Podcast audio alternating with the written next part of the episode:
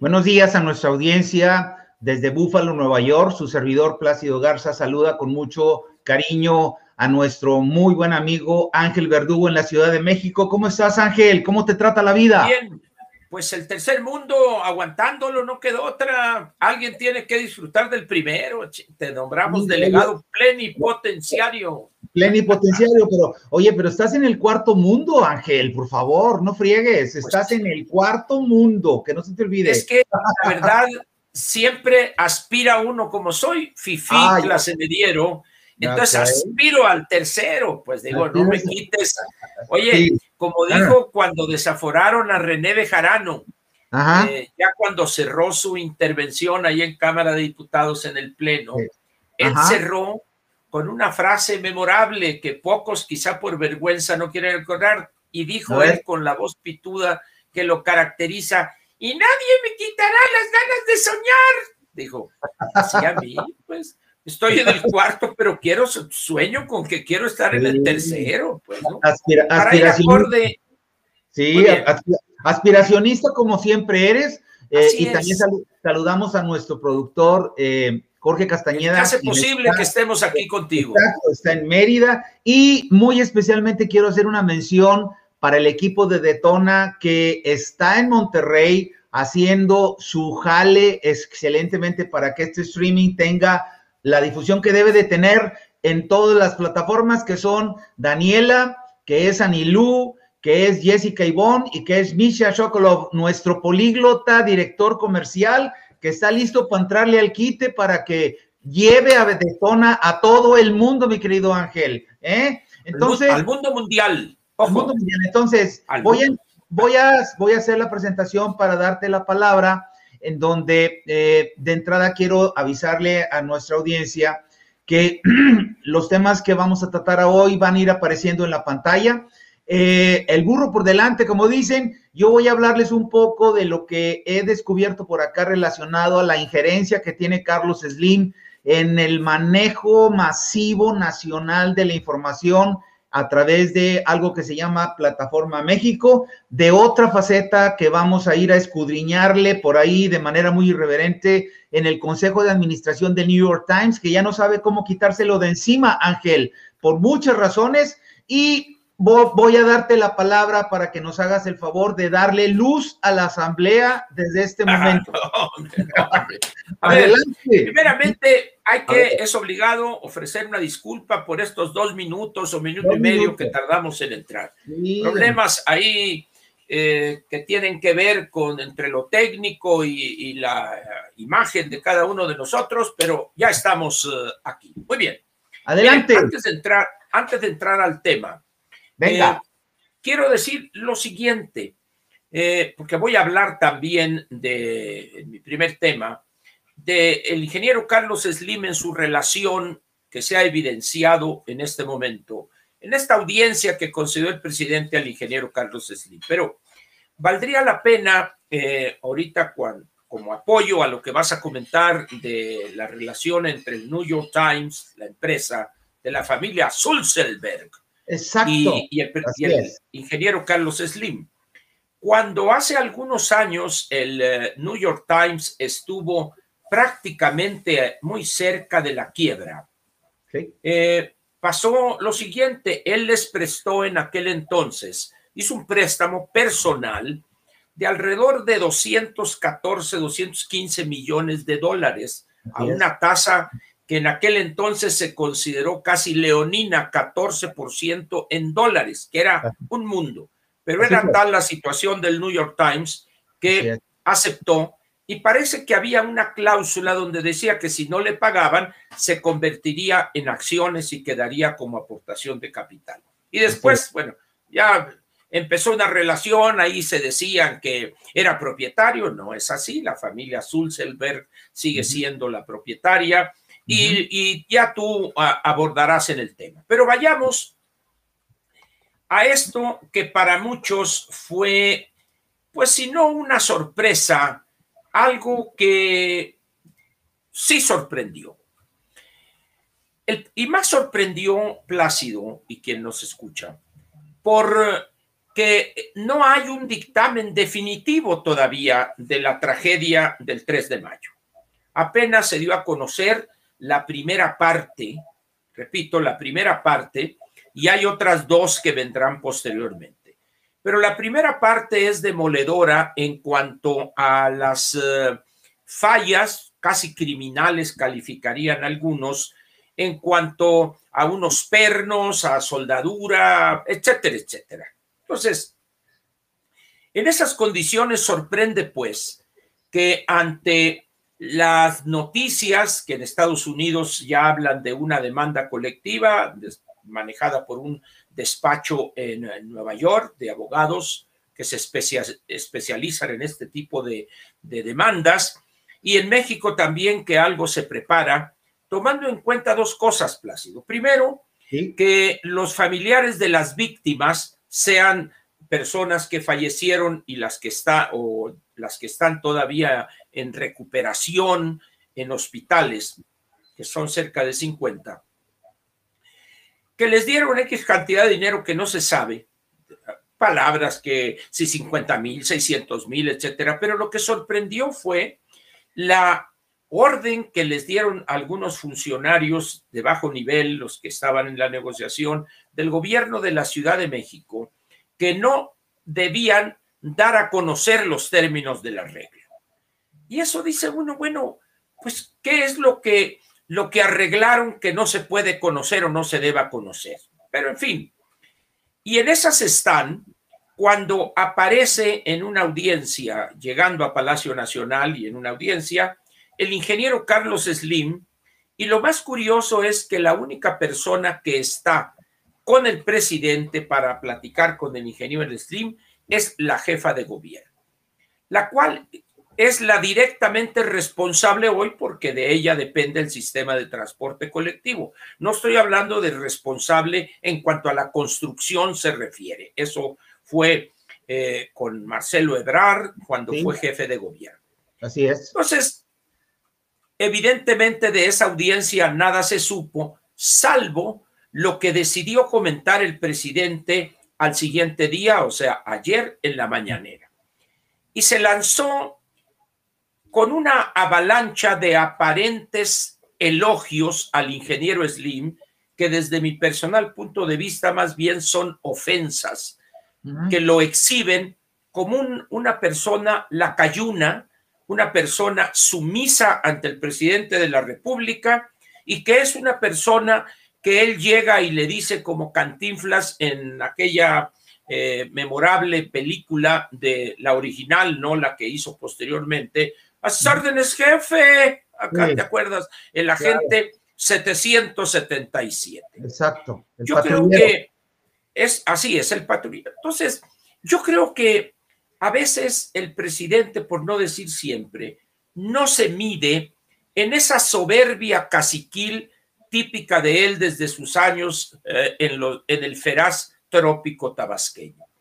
Cuando dice, él sí entiende esto de la urbanidad política, él no me reta, él sabe que el presidente es el mero mero porque lo eligieron, etcétera, y pintó a Slim casi como una persona que llegaba a mendigar un favor.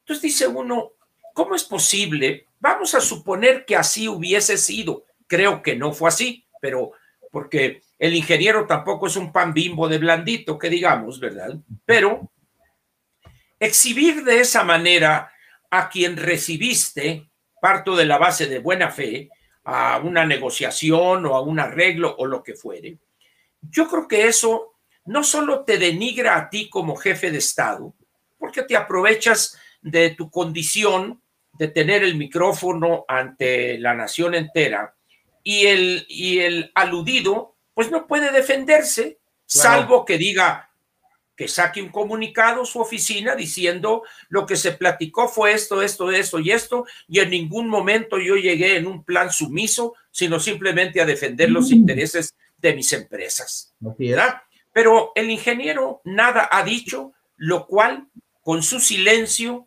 concede que todo lo que dijo el presidente fue cierto. Como dirían, dirían en mi pueblo Plácido, llegó a pedir chichi el, ingeniero Carlos Slim. Y eso nos lleva a otra faceta de buena parte de ese sector que se llama el empresariado mexicano. El empresariado mexicano, Plácido, cualquier cosa que signifique, no es o no está integrado por empresarios. La mayor parte de los que integran ese grupo, o una buena parte, al menos los que deciden, los que, los que son los camajanes, la mafia del poder, diría el mismo López, son sumisos, abyectos y andan a la búsqueda de la chichita, de la ubre que les permitiría obtener concesiones, permisos, contratos y favores mil.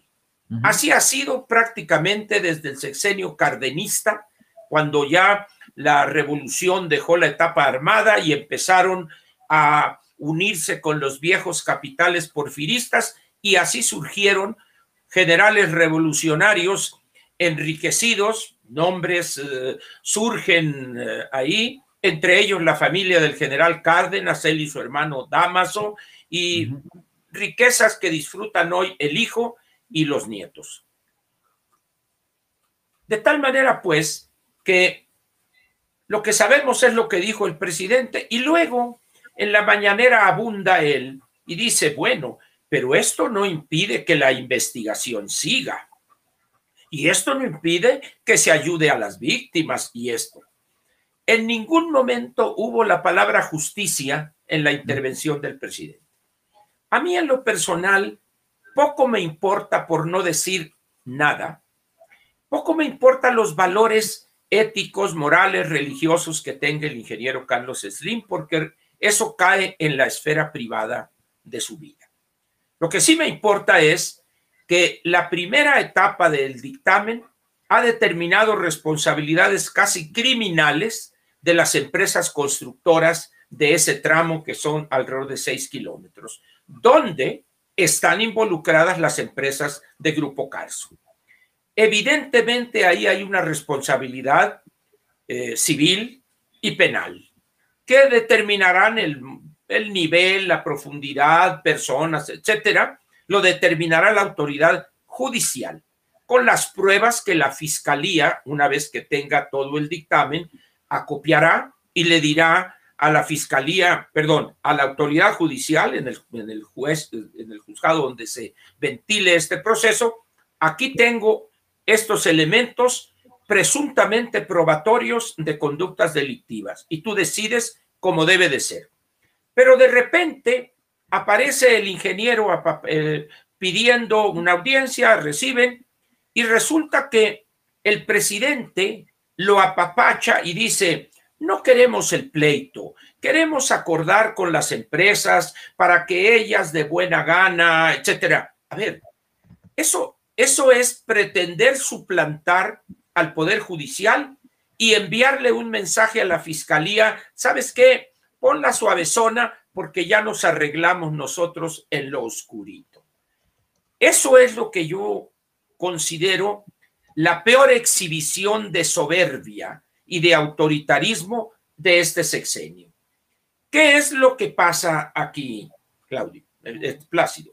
Cuando el presidente casi exonera, es buena gente, él reconoce mi autoridad, él no me reta a pesar de que tiene mucho dinero, en cambio los otros mandones, abusivos, me quieren ver como su pelele. A ver, eso es una cosa completamente diferente. Aquí es lo que se está dirimiendo es una tragedia donde la primera parte del peritaje encontró responsabilidades potenciales en la construcción, en los materiales, en el descuido, etcétera, etcétera, etcétera, y donde el involucrado aparece en primer lugar, las empresas del ingeniero Carlos Slim. De ahí que la audiencia del presidente a Carlos Slim es, además de inoportuna, genera un conflicto porque dice, a ver, presidente, ¿usted cómo se está reuniendo y está acordando cosas con el principal involucrado hasta ahorita, o sea, al margen de lo que decida la autoridad judicial, y le da un espaldarazo y dice es buena gente, y dice, y ya aceptó él rehabilitar la línea. A ver, Pero ¿por qué habría de aceptar el ingeniero Carlos Slim que sus empresas rehabiliten la línea? ¿A, a costo de qué? ¿Gratuito? ¿Le van a pagar? ¿O aceptó la responsabilidad total para decir estoy dispuesto a rehabilitarla a la brevedad posible? A ver, presidente, si el peritaje no termina todavía, es más, esa parte podríamos decir eh, para los que ven CSI es la escena del crimen.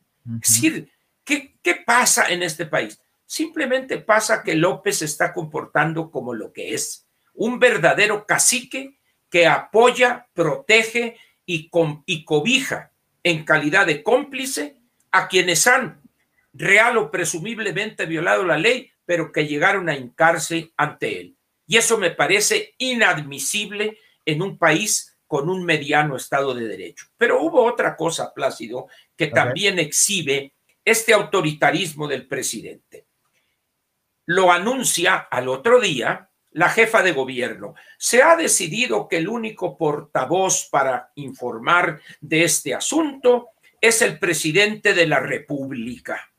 Y dice uno, a ver, ahora no solo vamos a tener un gobierno unipersonal de pensamiento único, sino de voz única.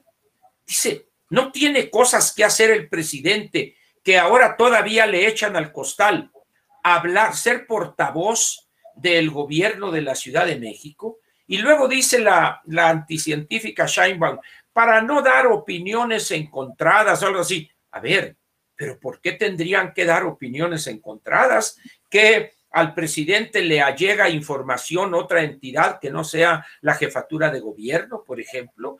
Es decir, ahora resulta que quienes decidieron que fuera un solo portavoz el presidente fueron el ingeniero Slim y el presidente de la República y la jefa de gobierno tuvo que aceptar calladita porque se ve más bonita, porque es un poco fea la compañera, ¿no? Entonces, dice uno, a ver, ¿cómo eres víbora, víbora eres, ¿no? Entonces, tremendo, cabrón. Se está saliendo lo, lo, de tu tierra de KGM, cabrón. Qué bárbaro. bueno, entonces, pero luego viene otra cosa. La jefa de gobierno olvida que ya no es regente, no es un funcionario designado, sino es un funcionario elegido a quien se debe ella es a quienes la eligieron y luego, una vez que pasa el proceso electoral, a los que gobierna. Pero no se debe a Slim ni tampoco al presidente. Entonces dice uno, ¿qué muestra de abyección, de servilismo de una persona que aspira a ser candidata y luego a presidente de la República? Dice uno, bueno, entonces, ¿quién va a mandar? ¿El ingeniero Slim? Es decir, es una mezcla de actos fallidos, diría el licenciado Freud, pero que evidencian una forma de gobernar, una forma de gobernar que raya en, en un cacique pueblerino, plácido, y con un conjunto de abyectos que dice uno, ¿cómo es posible que nadie haya protestado en el gabinete por esa situación? Imagínate, como diría mi mamá, Dios no lo quiera, que sucediera, una tragedia parecida, Dios guarde la hora, en algún Nuevo León, por ejemplo. Vamos, en el metro de Nuevo León o en el eh, eh, suburbano en Guadalajara. Y que esa desgracia se tradujere en 20, 30 fallecidos. También el, el presidente iba a ser el portavoz de esos gobernadores pues ya veo yo al Bronco mandándolo muy lejos, quizá un poco más allá de su finca de Palenque, ya Enrique Alfaro haciéndolo conducente. Es decir, estamos aquí ante un atropello flagrante de la soberanía, aun cuando es limitada por su carácter como sede de los gobiernos, de los eh, poderes federales. Estamos ante el atropellamiento del gobierno de la entidad políticamente más importante del país, que es la Ciudad de México. Imagínate cuando se abre España y gana la oposición, creo que fue el señor Tierno Galván, el que presidía la Comunidad de Madrid, y que no recuerdo si era uh, Aznar o Felipe González, el que haya sido, le impone que se calle y yo voy a hacer el... Imagínate lo que se habría armado en España o en algún otro país. Que imagínate la situación, la alcaldesa de París, la señora Hidalgo, y, y que Sarkozy le hubiera dicho, a ver, ante eso tú te callas. Es decir, eso es inadmisible en una democracia. Pero aquí es la misma que ha ordenado se le enmudecer la que orgullosamente dice, y ahora se decidió que fuera el presidente. Y dices tú, bueno, si lo decidió un conjunto o un, el gabinete o alguna cosa así, bueno, dice uno, pues eh, entre burócratas eh, ahí se leerán la buena aventura, pero es con un particular como el ingeniero Slim, el cual, como tú bien sabes, y vas a abundar en esto, tiene muchísimo poder, pero el señor no fue elegido, es un particular. Entonces, ¿qué, ¿qué nos dice eso? Que el presidente no entiende ni escucha el mensaje de las urnas.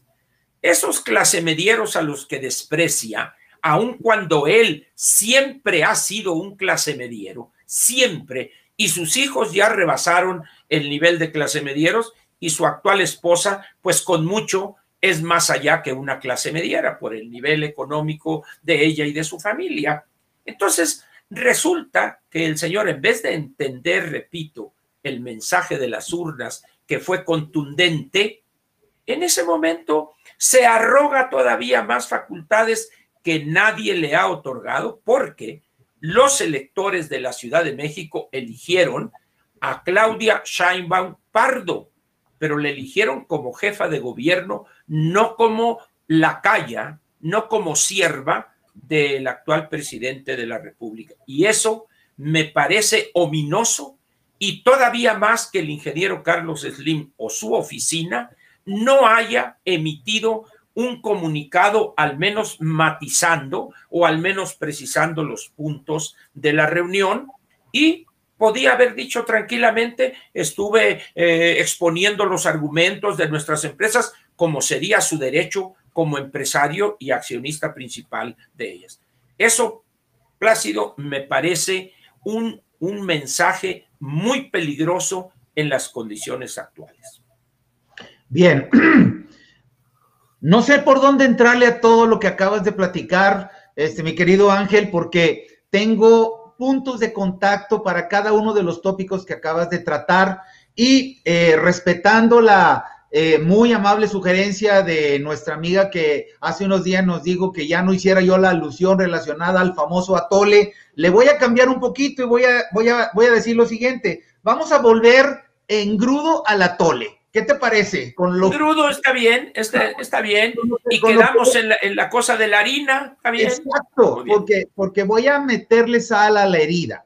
Eh, en, primer lugar, en primer lugar, eh, eh, el rol que está desempeñando Claudia Sheinbaum de todo este embrollo relacionado con el accidente de la, de la incidente. línea... Exacto, incidente. así es, incidente. de la línea 12 del metro la está viendo como lo que ella se siente. Ella se siente regente todavía. Nada más que ocurre una situación muy interesante. Ella es gobernadora, ella fue electa, ella se debe a quienes votaron por ella, no se debe al presidente. Y al único que está sirviendo, bueno, ahorita está sirviendo a dos. Al único que estaba sirviendo hasta antes de aparecer el Dime en escena era a López Obrador como su jefe supremo y ahora se le está hincando inclusive a Carlos Slim. El, tema es muy, muy, muy delicado por varias razones. Y ahí voy a empezar a ligar las razones, una de las razones por las cuales yo estoy acá en Búfalo en este momento, en ruta hacia Nueva York, eh, es un punto que tiene que ver con el rol que está desempeñando Carlos Slim en el Consejo de Administración del New York Times. Y voy a ser bien preciso. El 20 de enero del 2009, Carlos Slim se hizo de un paquete importante, un paquete que, como le llaman en, Wall Street, robusto de acciones a cambio de un préstamo leonino que él concedió al New York Times por 257 millones de dólares. Eso fue en el 2009 y el Consejo votó en contra. ese es el primer dato que tengo yo para ustedes. Yo publiqué esa información y estoy seguro que ahorita en este momento Jorge va a darnos los detalles a través de los apoyos visuales que van a aparecer. Ese fue el artículo que yo publiqué. Eh, el, primer dato importante que tiene que ver con esto es que la razón principal por la cual el Consejo de Administración no aceptaba que Carlos Slim apareciera en el Consejo de Administración con un asiento a cambio de un préstamo que no fue compra, fue un préstamo, era que se le vinculaba directamente con una maniobra que dio lugar a la plataforma México. Esa plataforma México es la que controla, vamos a decirlo bien claramente, casi el 100% de la información política, económica, social que rige el desempeño de medios de comunicación, que rige el desempeño de particulares, que en este momento se sienten obligados a rendirle pleitesía a eso, a la plataforma México. Muy importante el dato que voy a, que voy a citar enseguida. Esa plataforma México es como un buró de crédito para las personas en el sentido de que antes, cuando alguien aspiraba para ocupar un puesto en cualquier empresa privada, olvídate del gobierno, tú lo sabes, Ángel, no necesariamente el gobierno, no una empresa privada, pues bastaba con pedir referencias al empleo anterior que había tenido, eh, todo lo que se relaciona directamente con pedir referencias del candidato. Pero desde que la plataforma México se erigió el 22 de enero del 2007, se ha vuelto una especie de santa inquisición mediante la cual quienes la controlan, y enseguida voy a decir quiénes son las que la controlan, validan, filtran los nombres de cualquier persona que aspire a un puesto público. Entonces ya se volvió en México un doble criterio de selección, porque ahora resulta que además de tener libre nuestro currículum para poder ingresar en una empresa privada o en, y más en el caso del gobierno, ahora tenemos que salir limpios de la plataforma México. En Estados Unidos, Ángel, un grupo de investigadores que fue pagado precisamente por los consejeros del, New York Times, yo sé, por órdenes directas de los, de, los, de los herederos de la familia Sulzenberg, que son los verdaderos dueños del New York Times, pidieron una investigación, se contrató una agencia muy especializada, Conor Ferry se llama, y el resultado de esa investigación fue puesto en mis manos hace cosa de un mes aproximadamente. En esa investigación resultó que el fundador, el creador de la plataforma Ménica, eh, de la plataforma México fue Genaro García Luna. Esa persona fue secretario de Seguridad Pública en el gobierno de Felipe Calderón y está preso en este momento a disposición de un juez del distrito este del, del, estado de Nueva York. Genaro García Luna propuso la plataforma a instancias de Julián, el hermano de Carlos Slim Helú. Ese funcionario del, gobierno de Felipe Calderón fue el que armó todo el aparato relacionado con cómo iba a operar esa plataforma. En estos momentos, los norteamericanos que están alrededor de la investigación en el New York Times están aportando pruebas en el sentido de que a la advertencia que ya se había hecho anteriormente de la inconveniencia, así le llaman los norteamericanos de una manera muy elegante, de la inconveniencia de tener sentado en el Consejo de Administración de un prestigiadísimo periódico a nivel mundial, ya no digamos Estados Unidos, como es el New York Times, se le suma un prietito más en el arroz. La investigación que viene en curso, ya no tanto por parte del gobierno del Distrito Federal, de la Ciudad de México, sino del mismo cuerpo de investigadores que tuvo a su cargo documentar el pasado nefasto de Carlos Slim como dueño absoluto de la plataforma México. Entonces, fíjate lo que va a suceder en próximos días.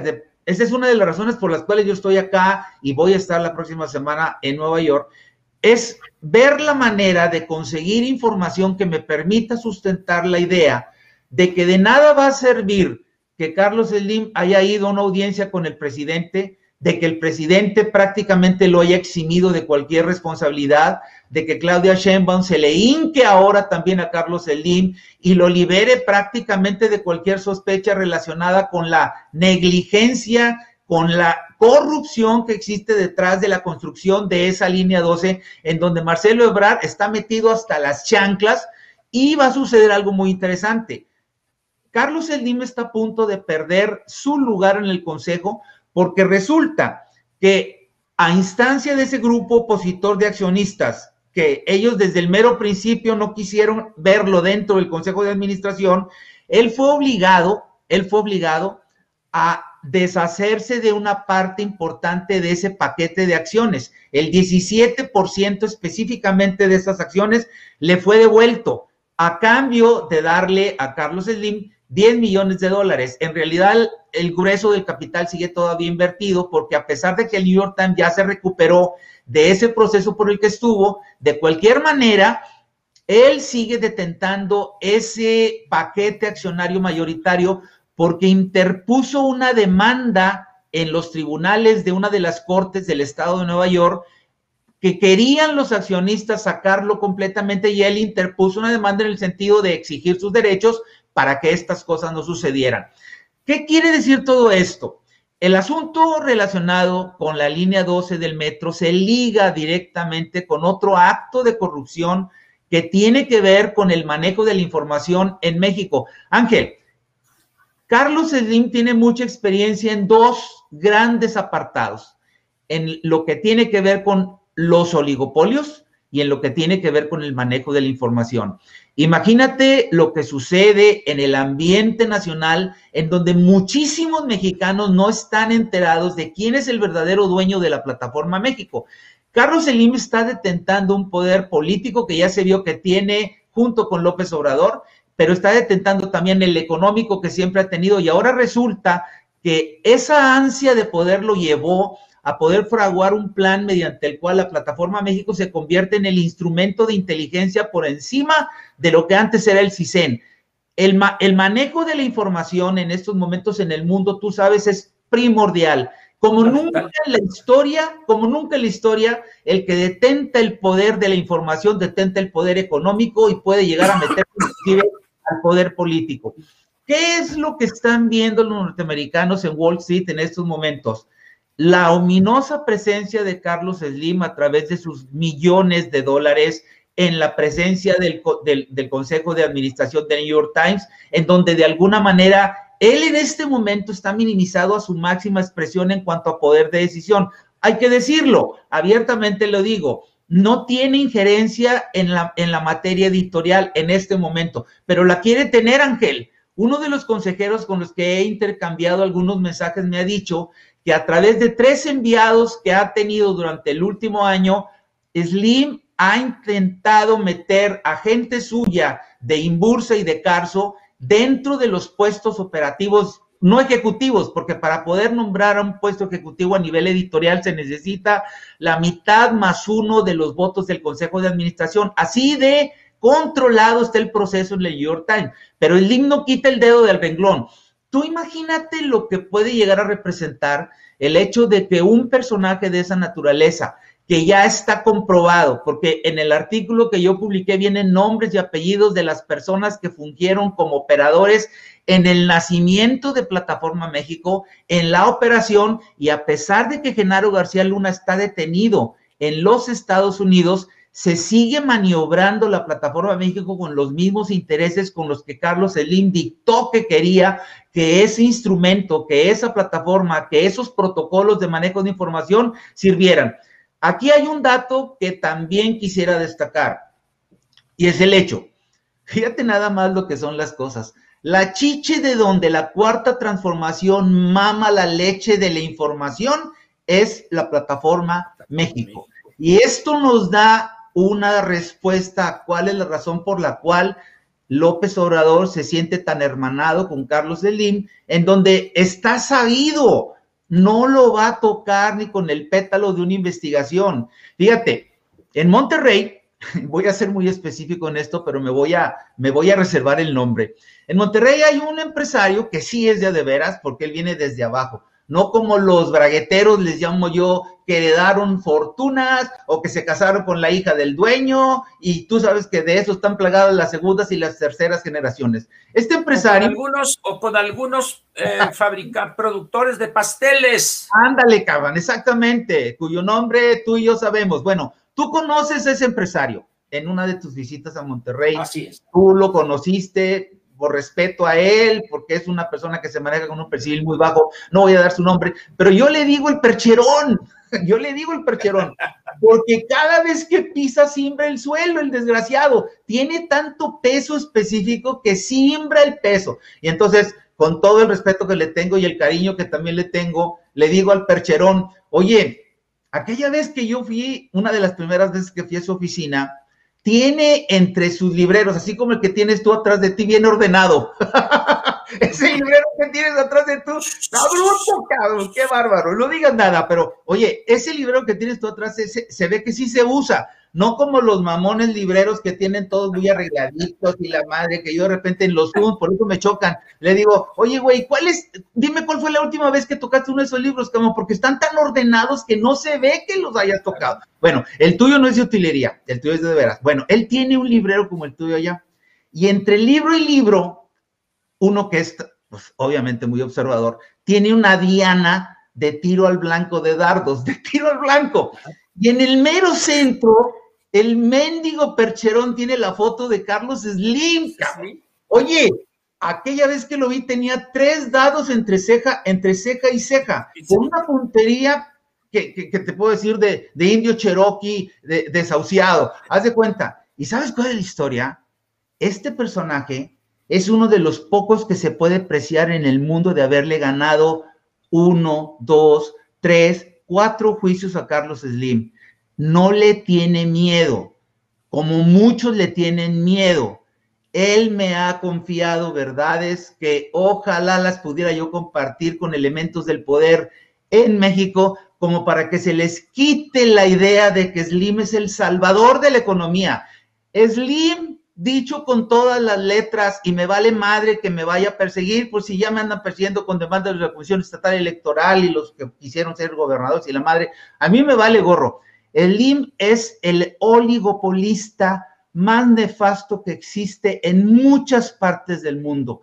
El daño que un empresario, entre comillas, como él, le está causando a México es irremediable en esta administración. Los empresarios que realmente mueven los motores de la economía en México no tienen nada que ver con ese personaje, lo detestan, nosotros hemos hablado con cientos de esos empresarios en México y no hay uno que tenga una opinión sana de Carlos Slim. Y ahí es donde lo que tú mencionas del rol de los organismos empresariales de la IP, a la que yo le llamo iniciativa pasiva, no iniciativa este, privada, no se dejan ver por una sencilla razón. Están tratando de llevar, haz de cuenta, como si López Obrador fuera su amigo, al que le pasan el brazo por el hombro y se lo van llevando diciendo, no, no, mijito, no, no, papá, no es por ahí, mira, vente esto por otro lado, y están completamente equivocados. Entonces, Slim no tiene nada que ver con el desarrollo económico de México. Le ha dado en la madre a cientos, por no decir miles de empresas, con ese poderío del cual se apropió desde Carlos Salinas de Gortari cuando le puso en bandeja la venta simulada de Telmex y otras muchas más empresas que existen en México. Entonces, lo que no somos capaces de hacer contra un personaje tan nefasto como Carlos Slim, que ahora se precia de ser el empresario de moda, el empresario favorito de López Obrador, ese favoritismo los pierde a los dos. Lo que no estamos siendo posibles de hacer en México, fíjate, la, fíjate lo que va a suceder. En los Estados Unidos, va a venir a suceder un verdadero cisma cuando se dé a conocer que lo que no pudieron castigarle en México por el desastre, por la tragedia, por todo lo que hay alrededor de lo que sucedió con la línea 12 del metro, se lo van a hacer en, en Estados Unidos y te voy a decir, le va a pegar a Carlos Elín en donde más le duele. Ahorita ya no le duele el bolsillo, porque el muy canijo se precia de ser de los hombres más ricos del mundo. Le va a doler en el orgullo, le va a doler en su prestigio del cual presume tanto cada vez que uno de sus aviones aterriza en Newark, porque aterrizan todos en Newark por alguna razón que estoy tratando de averiguar, no les gusta ningún otro aeropuerto más que Newark, ahí desde que llega le rinden pleitesía, le tiran alfombra roja, lo tratan como un virrey, algunos le dicen lo que no te puedes imaginar que le dicen al mejor monarca. Entonces, ¿cuál es el resumen de esa participación? Antes de regresarte la palabra, mi querido Ángel, que lo que acabas de describir, que sucedió en esa entrevista entre López Obrador y Carlos Slim, es la reunión de dos tiranos, uno en lo político, otro en lo económico, que no resiste el segundo la tentación de meterse hasta la madre en todos los ámbitos, en los ámbitos que tenga que ver con la política. ¿Por qué? Porque su apetito, su afán de riqueza y de poder, nadie lo para hasta ahora, a no ser por lo que vaya a suceder en los próximos días en el Consejo de Administración de la familia Sulzenberg. ¿Cómo ves, Ángel? Mira, la verdad es que, eh, pues, eh, son cosas lógicas dentro de este cambio que se está dando en el mundo. Mira, tú seguramente viste aquella película vieja, la primera versión, de Quinto Patio, con Emilio Tuero, el barítono de Argel. El barítono de Argel, claro que sí. Esa, esa canción, que hay una canción, Quinto Patio, hay unos versos donde dice, donde cantó Emilio Tuero y dice, hay torres que en el cielo se creyeron y un día cayeron en la humillación.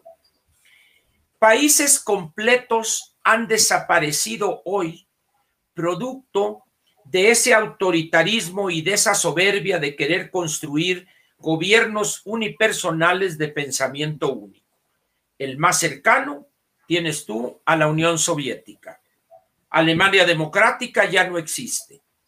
Y, no es, no sería raro que la República Popular China en 10, 15, 20 años tuviera, pues eh, quizá de las 16 provincias, quizá tres o cuatro con recursos suficientes para ser un país, se diera una situación similar.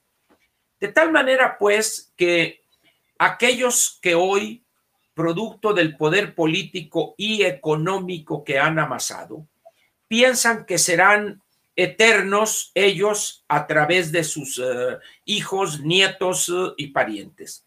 La verdad es que no es así, Plácido.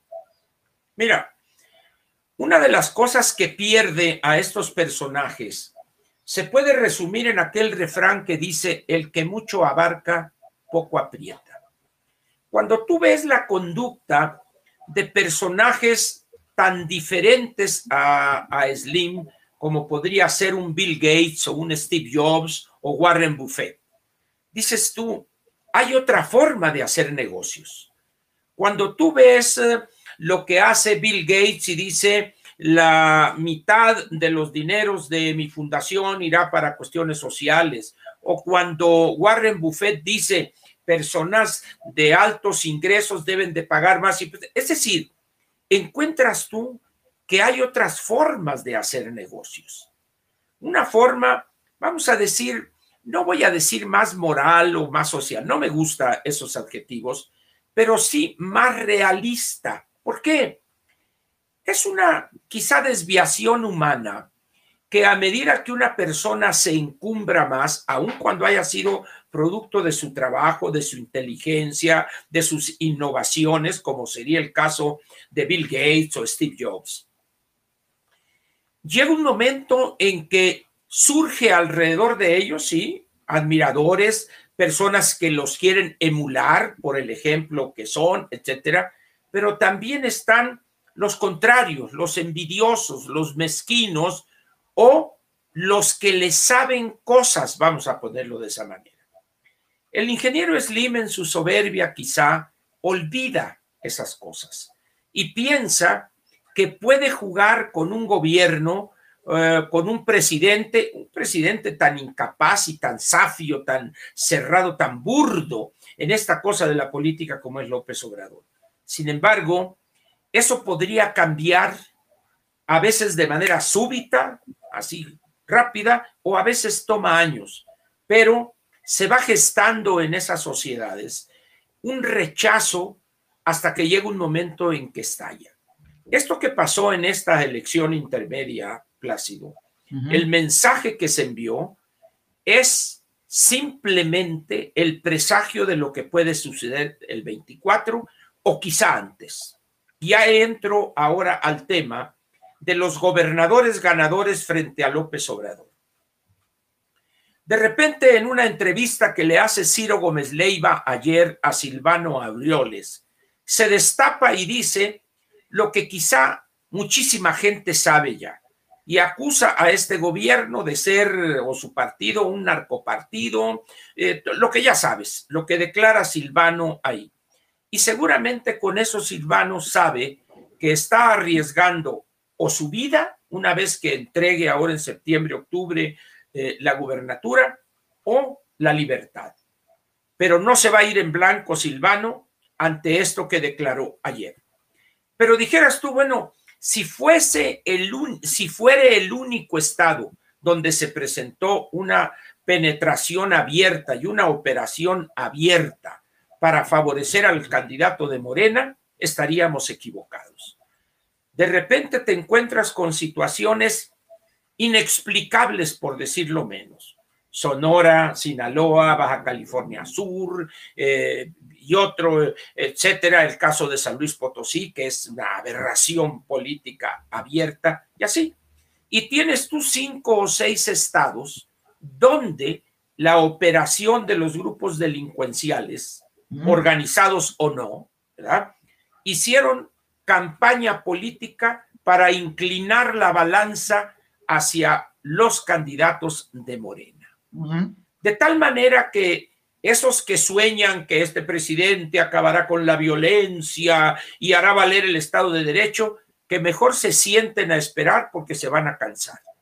El presidente no va a tocar, no va a tocar a los grupos delincuenciales y tampoco va a utilizar los recursos del Estado para acabar con esa violencia, al menos en lo que le queda, lo que le quede al frente del gobierno. Ve en Tamaulipas la impunidad. Hace poco sacaron del Estado a cinco mil elementos, creo que de la Guardia Nacional, y dejaron inerme ese Estado. ¿Por qué? Pues por el pleito con el gobernador. Ve lo que ha sucedido en Reynosa, donde salen los sicarios simplemente, como dijo uno, el que fue detenido, oiga, le dice, ¿y por qué mataban a tanta gente? Para calentar la plaza, dice. Es decir, para crear una situación de ingobernabilidad para tratar de quitar al gobernador cabeza de vaca. Pero ve Guanajuato. Guanajuato tiene un gobernante que da resultados, que además es del PAN, pecado mortal, y que podría, ante la situación de falta de liderazgos, un prospecto para, la, para el 24. Y además es muy joven, Ángel. Es muy joven. Así es, así es. Un hombre con una visión pro empresa, pro empleo, por pro inversión, etcétera. Eso es imperdonable en este gobierno. Entonces, estamos ante una situación donde el presidente llama a los 11 gobernadores triunfadores cosa que no, yo no recuerdo haber visto antes. Ese uso faccioso del poder presidencial, sí, me acuerdo cuando el presidente felicitaba telefónicamente eh, al ganador, fuere del partido que fuere. Los felicitaba muy bien, ah, colaboraremos por el bien del Estado y la mentira que te eché. Pero ahora no. Ahora jala a los once pues no va a ser para leer algún salvo de la Biblia o recibir algún sermón de parte del presidente. No, es para darles línea. Señores, aquí se van a hacer las cosas así como yo diga. Y va a estar ahí desde el Poncho Durazo, va a estar la señora de Baja California, va a estar el señor este, eh, Cosío de ahí de Baja California Sur, y va a estar el de Sinaloa y el de este y el de otro, y van a estar todos calladitos, modositos y dispuestos a inclinar la cerviz ante el poderoso. ¿Eso qué te dice? Alguien dirá, no, es que vamos a una dictadura. No, no nos equivoquemos. Esto habla de la debilidad de un gobernante incapaz para entender cómo va marchando el mundo y hacia dónde va marchando. Y termino con esto, Plácido. A ver. Quien lea medios extranjeros de las últimas dos semanas estará enterado de la situación que se generó en Europa con la reunión del G7 y la reunión del Consejo General de la OTAN, la organización del Tratado de Atlántico del Norte. Hay un convencimiento de que las dos grandes amenazas geopolíticas hoy son Rusia y la República Popular China y hay la disposición a hacer un frente unido en contra de esa amenaza. Muy bien. ¿Para dónde piensas que tendrá que jalar? Vamos a ponerlo de esa manera porque la expresión coloquial, te, ¿vas a jalar conmigo o no? Decíamos, ¿no? Entonces, ¿hacia dónde va a tener, y dije tener que, tener que jalar México? Evidentemente hacia el bando donde está Estados Unidos y claro, No tiene otro lado. No le queda otra. ¿Qué va a pasar con, esos, con esas inclinaciones hacia los chinos y esto y que acá? Pues los señores van a tener que deglutir tubérculo, o dicho coloquialmente, tragar camote. Tragar camote. Así es como fue con el tren rápido a Querétaro. ¿Te acuerdas que con una llamada le dicen al presidente y él le dice a Gutiérrez Esparza, que en paz descanse, cancela esa madre y ya de, oye, cancela y punto. así, les van a hacer y van a quedar exhibidos. Empezando por Ebrar, que es el promotor de los chinos, y empezando por López, que también los quiere mucho.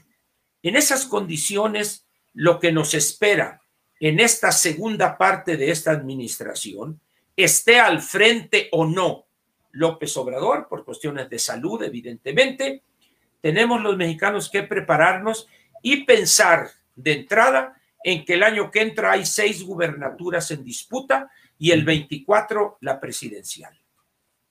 Va para ti la estafeta. Vale. Eh, voy a ligar el tema que acabas de plantear este, con el otro que tenía yo guardado para este, para este programa, y es el que tiene que ver con una reunión que tuve en estos días con lo que yo llamo los aspiracionistas mexicanos en Canadá y en los Estados Unidos.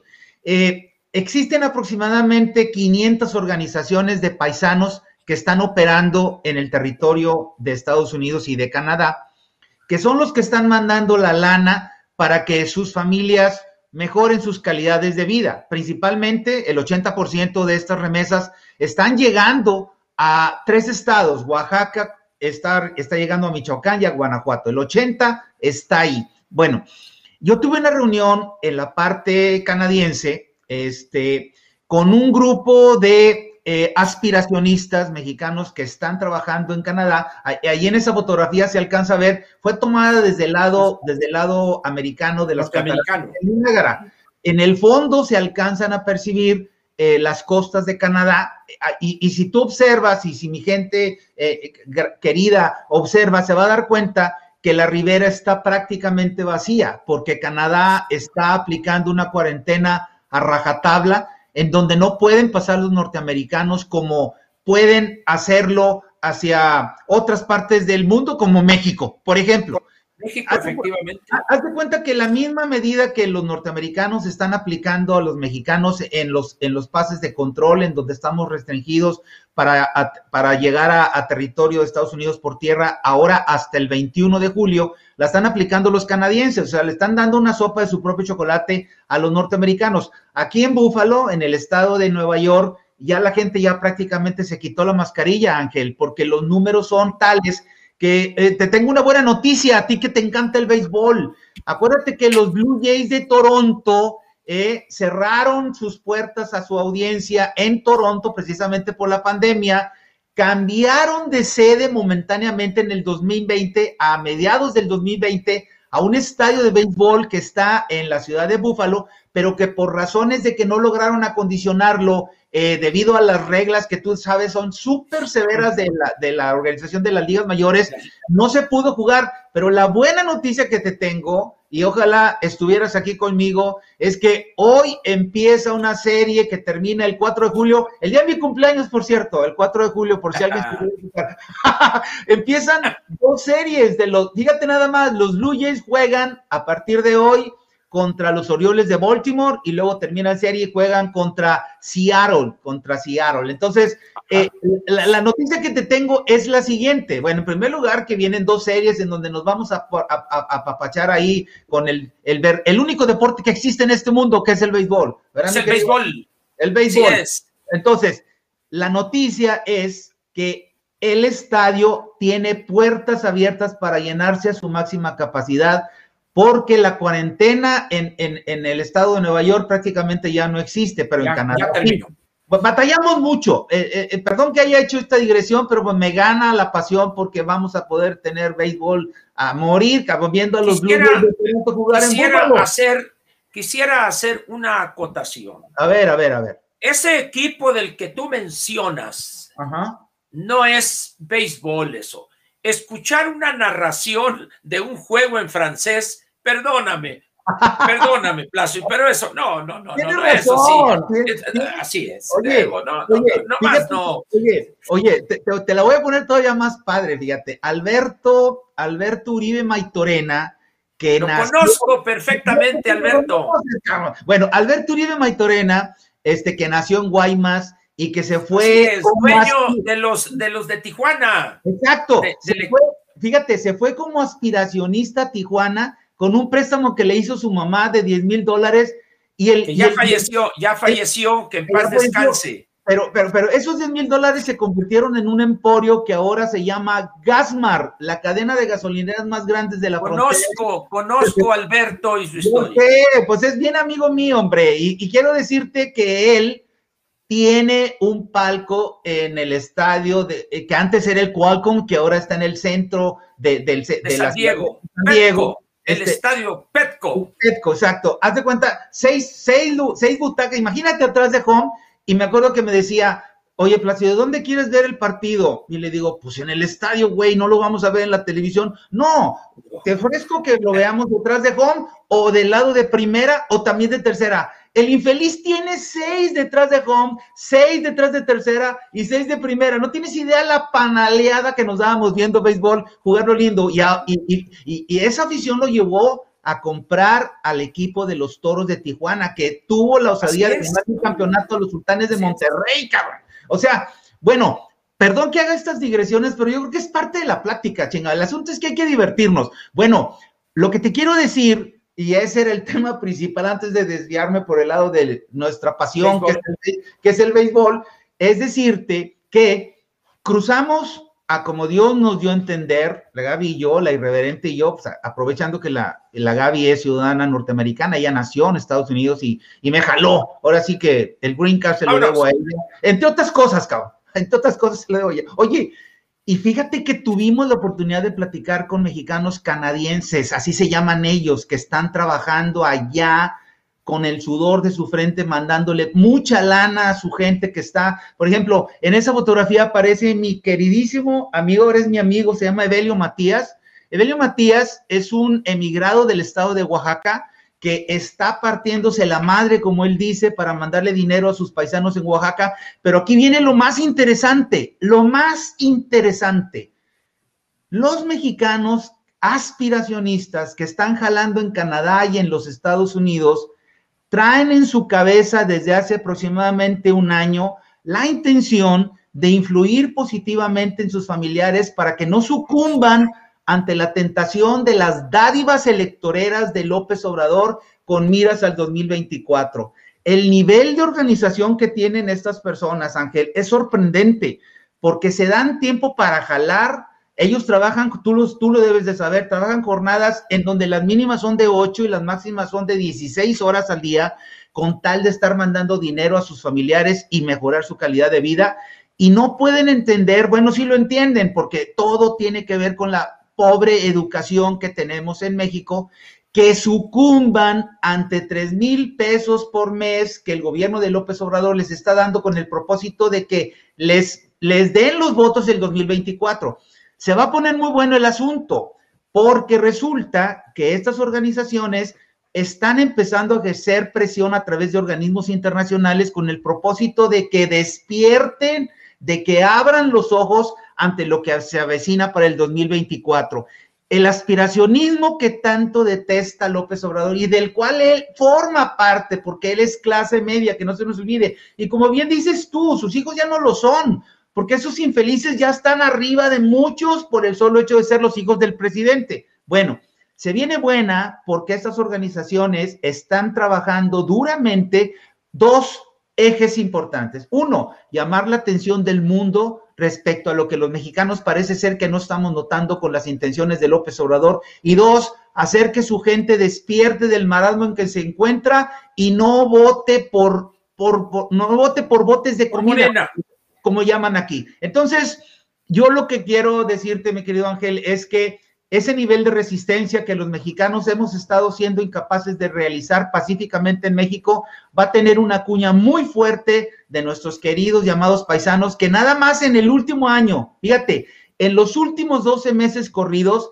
ya llega a 50 mil millones de dólares el volumen de dólares americanos, los canadienses se convierten en americanos, y esa es la razón por la cual el peso tiene la estabilidad de la cual presume López Obrador para su gobierno. López Obrador tiene a México en la ruina. De no ser por los dólares que están fluyendo de nuestros paisanos, este país ya se, ese país ya se hubiera acabado.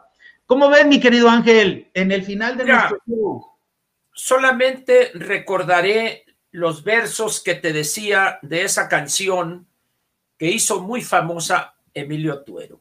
Las torres que en el cielo se creyeron, un día cayeron en la humillación. Hoy López piensa que está en la cúspide y de ahí no se va a bajar, se equivoca. Hay titanes, realmente titanes, que cayeron y se fueron al basurero de la historia. ¿Qué es hoy Hugo Chávez, Fidel Castro, el Che Guevara, que es eh, Stalin, Mao. Es decir, es más, tú vas a Vietnam y ya nadie se acuerda de Ho Chi Minh. ¿Por qué? Porque la gente dice, oye, aquel nos detuvo, nos dañó con 10 años del 75 al 85 querer construir el socialismo. Si tú vas a Vietnam y encuentras una economía de mercado pujante donde la gente aspira a vivir mejor. Eso, quiérase que no, le está pasando a México. ¿Y por qué, eh, Plácido? La Revolución Mexicana, su efecto, quizá el único o el mayor, es haber estimulado la formación de una clase media que no existía en México los efectos de ese proceso de industrialización de fines de los 40 y los 50 y posteriormente, la integración Estados Unidos y Canadá, la apertura, etcétera, es simplemente formación de una clase o de un sector social que somos los clase medieros. Esos son los que mueven al país, son los que conducen la economía, los que operan la economía, las universidades, la academia, la investigación, etcétera. Y a esos les teme López Obrador. ¿Por qué? Porque un clase mediero es un adversario político ya real o en potencia. ¿Qué están viendo aquellos mexicanos que se fueron, muchos de ellos tratados con desprecio aquí en México? humildes, gente a veces sin educación, casi monolingües, han triunfado allá en Estados Unidos y Canadá. ¿Por qué? Porque aquel país premia la iniciativa individual en esos dos países. Aquí, la iniciativa individual, la libertad individual la mata más que en cualquier otra época un gobierno caciquil como es el de López Obrador. Por eso termino con esto. Las torres que en el cielo se creyeron un día cayeron en la humillación. No te, no te acabes, Emilio Tuero. No Eso, barítono de Argel. ni era barítono, ni conoció a Argel, además. Exacto, ni era barítono de Argel. Oye, ¿cómo, cómo, de, cómo, cómo, cómo responderle a, lo que Yedid nos está diciendo con, con, un, con un emoji, con lágrimas que dice, no se vayan, irreverentes, no quiere que nos vayamos, Chihuahua. pero, pero es que la, felicidad tiene que también repartirse en otros espacios. Pues, claro, claro. La verdad es que es, es bueno esto, que se suscriban, que comenten, que den like y, y para adelante, hombre. Cada día la parte técnica mejora la calidad de la transmisión y nosotros también aprendemos, ¿no? Exacto. Nosotros también aprendemos. Imposible leer todos los mensajes que están. No, no, no, es que llegan, este, te lo digo yo, en un modesto espacio de comunicación que tengo de Platica con Ángel, y, es la verdad, es una cosa en cascada, viene de ahí. Ah, es que como dice, me dice un amigo, es que las babosadas que dicen Ángel atraen, dice, bueno, pues será por algo. Oye, y ahora se volvieron babosadas irreverentes, cabrón. Como debe de ser, como debe de ser. Por lo pronto, espero que no me cancelen mi servicio de Prodigy Ingeniero, no, hombre, tengo muchos años con Prodigy. Oye, ese es el otro riesgo que tienes, ¿eh? Y yo tirándome a matar contra él. no te preocupes, el percherón no salva por cosas que te voy a platicar. Ah, bueno, está bien, pues. Órale, pues, si es así, ah, no es cierto. A ti, Ángel, mi cariño, a Jorge, mi cariño. Gracias. A Dani, a, a Ivonne, a Anilú, a Misha. Muchas gracias por hacer posible esta transmisión. Les mando mi abrazo desde Búfalo, acá donde me encuentro, y espero que nos veamos el próximo lunes a las nueve y media tiempo de México, ¿ok? Puro primer mundo, puro primer mundo, tú. Nos vemos el lunes, 9.30. 9.30 el lunes.